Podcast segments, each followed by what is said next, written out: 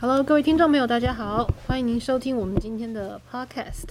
今天呢，为各位呃邀请到的是我们泛宇集团的理财达人 Isaac，他也是我们的财务顾问。那今天要跟大家聊的主题是，怎么样呢，在孩子这个对的年龄帮他储备教育基金。好，大家好。嗯，我们先来问一下，很多的市面上有很多种教育基金。那对，在美国，很多华人的家庭都知道上大学很重要，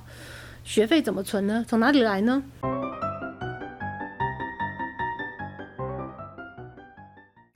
呃，在美国哈、我们一般都会有几种这个存教育金的方式，啊、那么最最常见的一种呢，大家也都知道的，可能是存钱啦，是啊，就自己开一个账户或者开一个投资账户来给孩子储蓄教育基金。但是这一种方式呢，在税上没有任何的好处。嗯那么还有呢，就是呃，这个美国所提供的助学金和奖学金。嗯，那么对于助学金和奖学金呢，呃，呃，助学金是大部分家庭都会去申请的一种方式。嗯那么奖学金呢，一般都会对一些品学兼优的一些学生，嗯啊、可以申请到。那么大概现在，呃，能够申请下来奖学金的这样的一个比例，可能不到百分之一了。所以嗯呢，我们。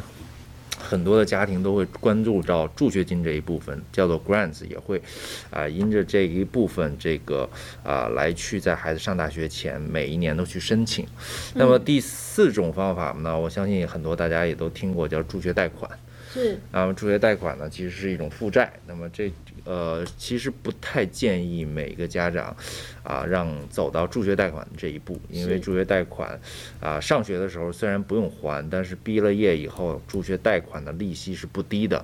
那么到像我身边的有些朋友，到现嗯在、啊，这个助学贷款，因为毕业可能九年、十年了，那嗯助学贷款的是还没有还清。是，所以不建议拥有这个助学贷款。那么这四种方式呢，是普遍大家都知道的。是。那么还有一些等一方下，等一式，下，等一下，我们先来嗯复习一下啊。好。嗯你刚刚说的四种，第一种呢是说存钱，然后就是开个账户，对然后把这个钱存进去。那用谁的名字存呢？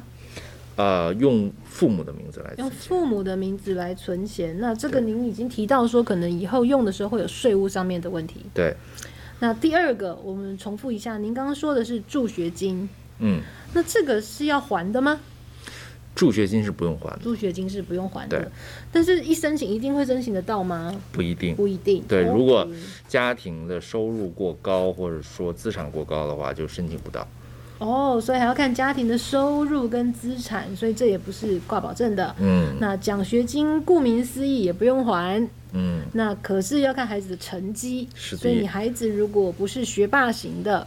可能也就没办法。同时我知道奖学金有的时候其实给的那个金钱很少哦，是的，所以项目不等不一，嗯，所以是 cover 不了你的学费的。对那助学贷款听起来就是欠债嘛，对那要还了吧？对，那欠钱要还。我也知道，我有一个朋友啊，很厉害，念了耶鲁，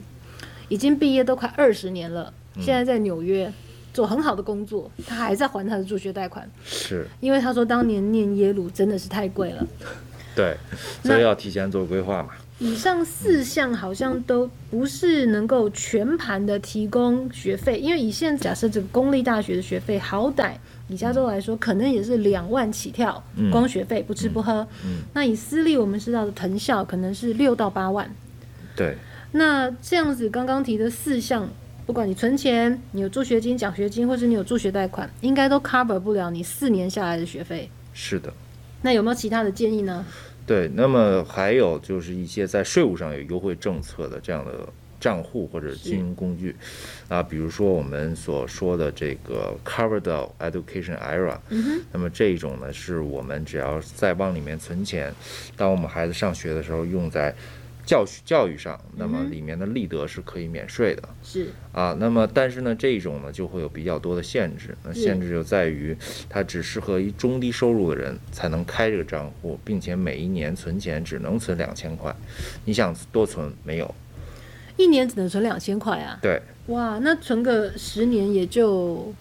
两万块。这样，怎么上大学啊？对，所以好吧，嗯哼，而且还要中低收入啊！对，那华人家庭很多都中产阶级耶，就更没有不夸我。好吧？嗯那这个先跳过，还有什么其他的？而且我觉得你觉得你讲到一点很重要，一般家长不会觉得存大学基金要跟税务上优惠有关联，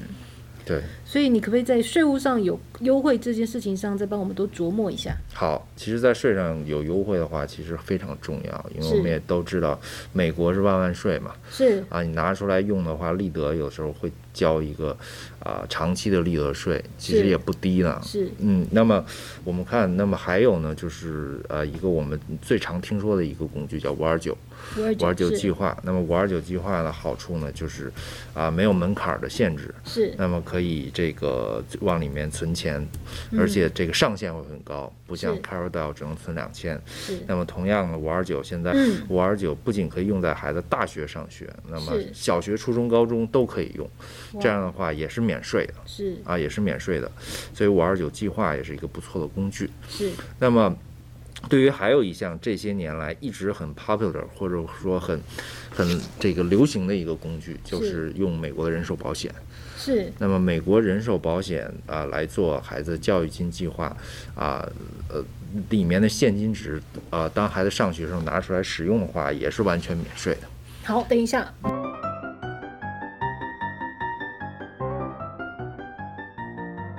我们再来拆解一下这个人寿保险哦。嗯我听到几个 keyword 跟大家解释一下：免税，还有现金值，嗯哼，还有用人寿保险做教育基金。是这关联有一点点跳痛，帮我们解释一下，在免税的部分，然后在这个用人寿保，就是说你买了一个人寿保险，它可以怎么样用来做教育基金呢？对人寿保险其实最大的一个第一个好处是它有一个保障的功能嘛，是可以保障你的家庭的财务。是那么第二呢，就是说如果人寿保险里面的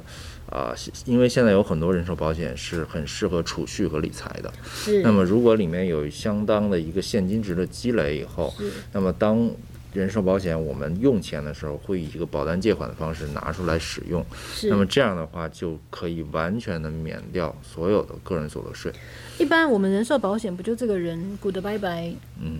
过世了离开了才能把钱拿出来用嘛？嗯哼，那尤其是给受益人嘛。嗯哼所以现在这个人寿保险可以把它拿来怎么样活用成大学基金呢？你怎么样设计呢？嗯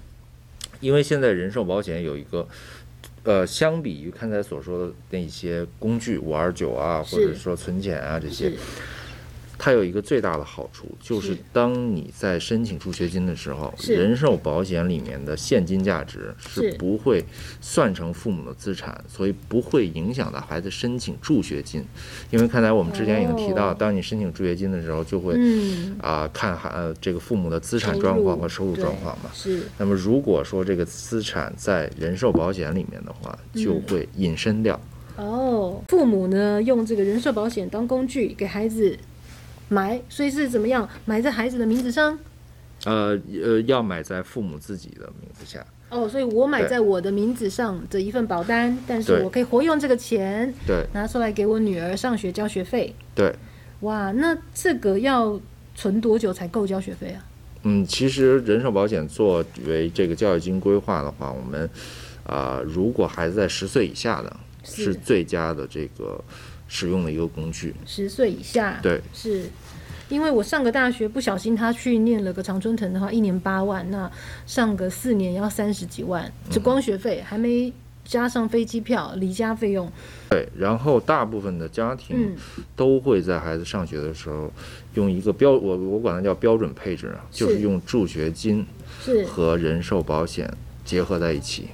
那么我是们可以先申请助学金，是那么剩下的部分啊，如果我们没有其他的资金资源的话，我们就可以嗯用人寿保险里的现金价值作为孩子的免税教育金计划。举个例子，如果孩子上大学的时候学费是八万块，嗯那么我助学金可以申请下六万块，是那么。剩下的两万块，我们就可以从人寿保险里面用现金价值来使用。哦，所以人寿保险等于是你的一个预备。那所以你刚刚又提到说，助学金要看的是你家里的收入跟资产嘛。那偏偏人寿保险有这个好处，就是它可以隐藏你的收入跟资产，是的所，以他们做一个配搭的结合的话，其实就可以帮你预备这个孩子的这个上学的钱费用。是那我就是知道你家有三个，那三个孩子上大学，有重叠到的这个年纪吧，就是说，呃，可能老大对大四的话，老二老二可能大二。对，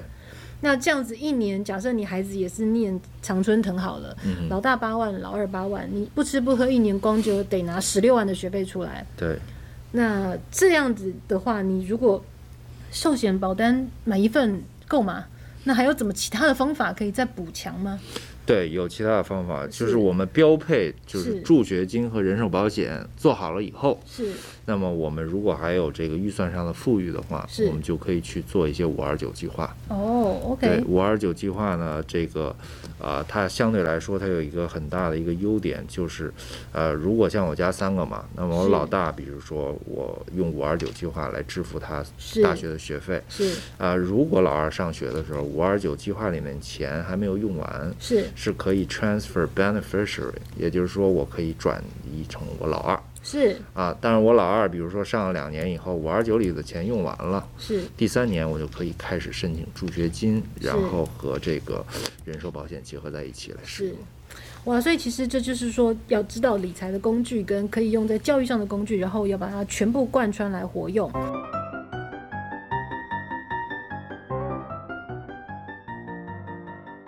是那回到这个寿险呢，我们再跟大家解释一下说如果我买了一个保单，那我是不是就是设设计几年后之后，一年我可以固定拿？你刚刚说，比如说一年拿个两万补贴我学费，嗯那这份保单我拿了四年之后，那里面钱少了一点了，但是之后这保单怎么发展呢？